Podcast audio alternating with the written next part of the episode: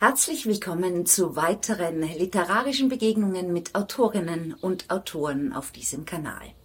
In der letzten Ausgabe dieses Jahres präsentieren sich Olga Flor und Magdalena Knapp-Menzel. Die Schriftstellerin Olga Flor schreibt Romane, Kurzprosa, Essays, Theater und Musiktheaterarbeiten. Sie wurde unter anderem mit dem Anton Wildgans Preis, dem Weser Canetti Preis und dem Franz Nabel Preis der Stadt Graz ausgezeichnet. Ihr Roman Morituri schaffte es auf die Shortlist des österreichischen Buchpreises 2021. Aus ihrem Werk nun einen Auszug. Hallo, mein Name ist Olga Flor. Ich lese einen kurzen Auszug aus meinem aktuellen Roman Mori Ture. Er ist bei Jung und Jung erschienen. Prolog. Am Rand eines Mischwalds, in dem Höhen und wirtschaftsbedingt noch die Koniferen überwogen, stand ein Laubbaum. An einem seiner Äste hing ein Blatt, noch sommergrün, von Adern durchzogen, die im Gegenlicht dunkler waren als der fein strukturierte Rest und streng nach außen hin verliefen, um die Zellen mit Nährstoffen zu versorgen, bis zum gezackten Blattrand, an dessen Spitze ein Tautropfen hing, und darin spiegelte sich die Welt, der Himmel mit seinen Wolken und die Erde mit Feldern und Wiesen und Straßen und Büschen und Bäumen und Schweinezuchthallen und Carports und den nicht mehr ganz taufrischen Fertighäusern einer Landgemeinde, die hauptsächlich aus der Siedelung bestand und sich an ein von diesem Standpunkt aus noch nicht in aller Herrlichkeit erkennbares Gebirgsmassiv wie beiläufig heranwanzte, sich zwischenzeitlich mit einer Landschaft begnügte, die als hügelig und allgemein wenig herausragend bezeichnet werden musste, hier fehlte einfach das Typische, und zwar von der Erzählerin, die sich ebenfalls in dem Tropfen spiegelte, der sich an dem Blatt gesammelt hatte, das wiederum an dem Baum hing, im Mischwald, im Halbmittelgebirge, geht ja nicht anders. Denn ohne die Erzählerin gäbe es das alles nicht. Kein Grün und kein Grau und kein Blau und kein Braun der metallisch glänzenden Erdkrume eines frisch aufgepflückten Feldes, das aussah wie Schokoladenkuchen, in den man die Zähne hineinschlagen hätte wollen. Ein brauner Kuchen mit Schokoglasur, der, nun bereits angebissen, sein krümeliges Inneres bloßlegte, üppig bestückt mit Kernmasse aus reiner, zähflüssiger Schokolade, die man mit den Ausläufern von seufzend dahinsinkenden Schneehaufen auf eine Gabel buxieren wollte. Das gäbe es alles nicht, und vor allem gäbe es keinen Ort und kein Ereignis, von dem etwas zu berichten wäre. Rechts hinten lag übrigens eine Lichtung im Wald, die gar nicht weiter aufgefallen wäre, die sich aber, wenn man sich die Mühe machte und die Zeit nahm, einen Weg dorthin zu suchen, doch diese Niederungen zerfallener Bergrücken sind tückisch als Laublücke über einem Niedermoor entpuppte. Bürgermeisterin. Die etwas abgelegene Burgruine mit Wald drumherum ließ sich wunderbar als Kulisse für Ritterspiele nutzen, auch im immer sonnigeren Herbst. Das war nun schon seit zehn Jahren klar. Dem Mittelalterfestjubiläum konnte Susi sich natürlich nicht entziehen, und es war keine lästige Pflicht, sie hatte sich sogar eine passende Verkleidung zurechtgelegt. Darüber muss man gar nicht reden, das muss man machen. Das Mied eines alten Dirndls aus einer Zeit, als die noch nicht so trachtig aussahen wie heutzutage. Die Figur Drall hatte ein Onkel sie genannt mit einschlägigem Zwinkern, hatte sie halten können. Ein Rock aus grobem, aber wildrotem Stoff dazu, das ließ sie auf den Bildern so schön leuchten. Die Craftbiere vermehrten sich von Jahr zu Jahr, die Parkplätze auch. Ein Festzelt mit gekreuzten Wikingerpferdeköpfen am Giebel gefiel ihr besonders, ein Kunstschmied bewarb sein Handwerk. Jackie hatte sich als Kräuterhexe und Schmuckdesignerin neu erfunden, nur als Hobby, wie sie betonte, als die beiden mit Honigmet auf die Veranstaltung anstießen.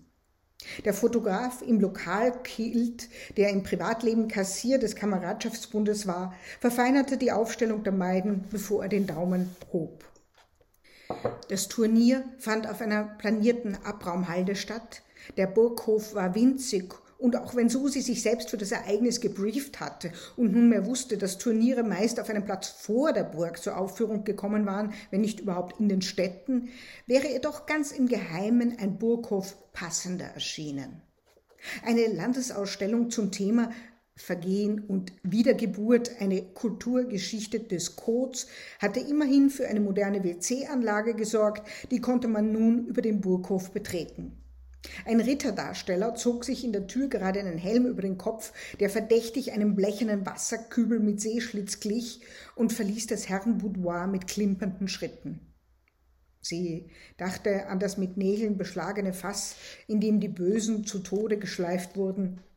Ein für Frauen reserviertes Ende? Ein zweiter Sardinendosenmann machte ihr im Burgtor den Weg frei, mit einer ironischen Verbeugung, wie es schien, und der Umstand, dass sie die Ironie, wenn sie denn da gewesen war, nicht greifen und auch keiner ihr bekannten Person zuordnen konnte, verunsicherte sie, aber nur ein bisschen. Das größte Verbrechen ist die Übertretung der Standesschranken, dachte sie, als sie vor den Ritterschlachtplatten und Burgfräuleinschmäusen stand. Dann weckte sie die Frage nach ihrer Bestellung aus der leichten Trance, in die sie gefallen zu sein schien. Sie sagte Gänsebraten, der natürlich nicht angeboten wurde, und sie musste sich doch sehr wundern über sich selbst. Alphons kam sicherlich leichter bekleidet. Sie wusste aus eigener Erfahrung, wie schwer allein schon so ein Kettenhemd war. Am Rost des kulinarischen Subunternehmens werkten zwei dunkelbärtige Männer, afghanisch vermutlich, hätte Susi gesagt, die ein paar Abzuschiebende in der Kirche der Nachbargemeinde gesehen hatte. Überhaupt kamen immer mehr Städter, was an und für sich zu begrüßen war. So sah man jedenfalls auch hier fremde Gesichter. Und außerdem war da das ganze Hauspersonal, das die Leute schwarz beschäftigten, und alle wussten es, die Putzkräfte, die Gartenpfleger, die Erntehelferinnen. Ohne entsprechend formuliertes Asylrecht gab es keine Illegalen, ohne Illegale keinen Preisdruck auf die Lohnstückkosten und keine Erdbeeren im Winter, und wenn die Leute etwas wollten, dann waren es Vitaminbomben in der grauen Zeit.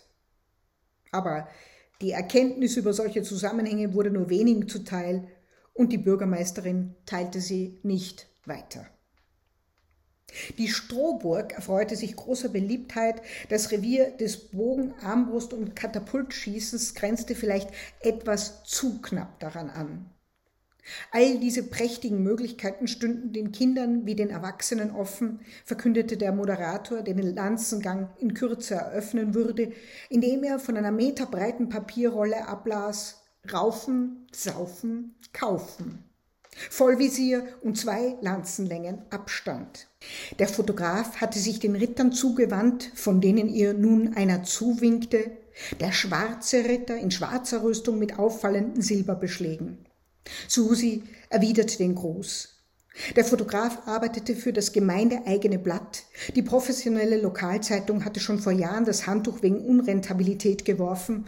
Genauer gesagt war sie von einem überregionalen Medienkonzern aufgekauft worden und der hatte die Lokalredaktion im Handumdrehen rückgebaut. Das Gemeindeblatt hingegen war eines, auf das sie sich als oberste Gemeindevertreterin verlassen konnte, und wenn nicht, musste man sich halt von einer unliebsamen Mitarbeiterin trennen, schon passiert.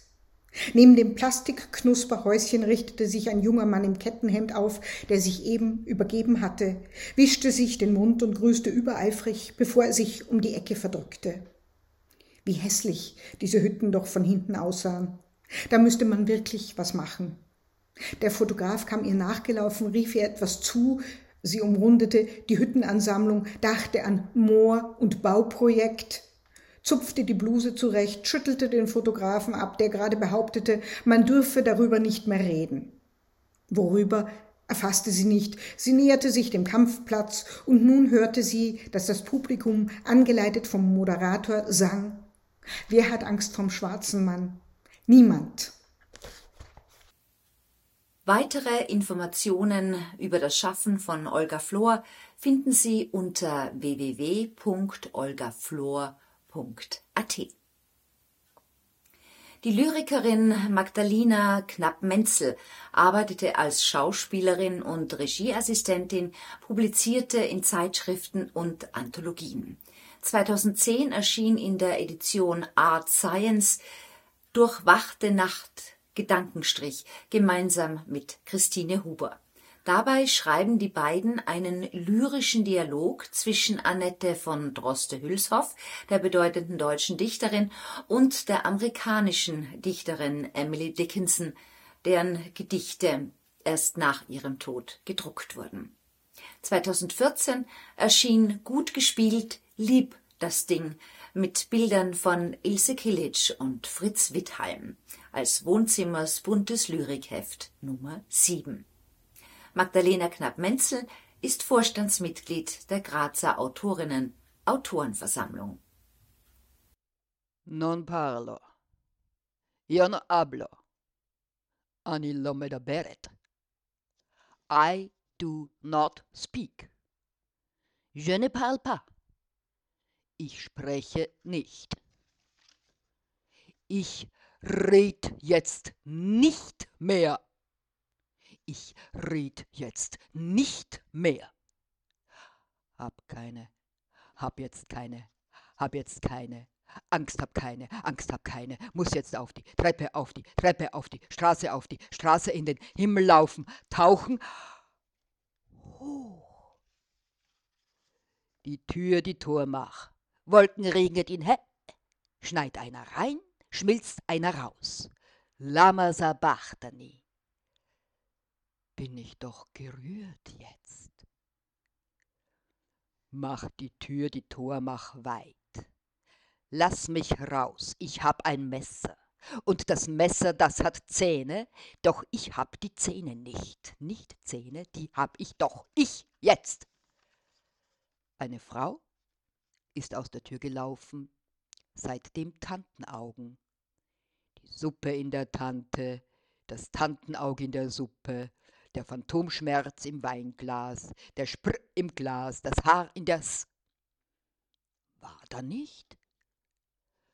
Waschelnuss, Waschelapfel, bin ich doch gerührt jetzt.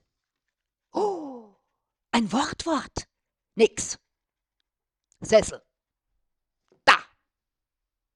Da Sessel. Mund zu und Sessel. Was ein Wort ohne was. Ein Wort ohne was da da. Ein Wort, aber die, die im Lichte, im Lichte und aber im Dunkel die, aber im Dunkel die, mag ich emes sehr. Und der Herr, ich wisst's, der hat's ja eh neun. Die die itra ek der rimk esi. Tundemacke.